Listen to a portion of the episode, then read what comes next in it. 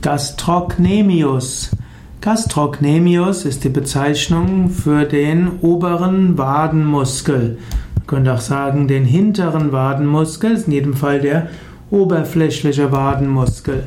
Gastrocnemicus hat seinen Ursprung am Femur, also am Oberschenkel, und seinen Ansatz am Calcaneus, also an einem Fußknochen über die Achillessehne.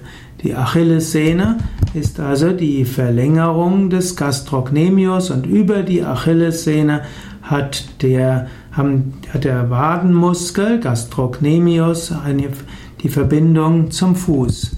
Die Aufgabe des Gastrocnemius ist, den, die Ferse zu heben bzw. den Fuß nach unten zu bringen. Im Yoga ist der Gastrocnemius zum einen wichtig als Muskel, den man dehnen will. Durch das Dehnen des Gastrocnemius werden auch verschiedene Energieerfahrungen ermöglicht. Hinten am Gastrocnemius sind verschiedene Nadis, Energiekanäle, verschiedene Marmas, Energiepunkte, auch Akupunkturpunkte genannt. Durch das Dehnen des Gastrocnemius, zum Beispiel in der Vorwärtsbeuge, entstehen bestimmte schöne Energieerfahrungen. Wird der Gastrocnemius gedehnt und entspannt, hilft das auch dem Nacken. Viele Menschen, die Nackenbeschwerden haben, haben eigentlich Verspannungen im Gastrocnemius und das setzt sich über Muskelketten fort, bis der Mensch im Nacken, im Hals Beschwerden hat.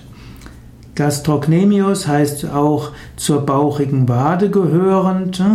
Gastrocnemius, also der zweiköpfige Wadenmuskel.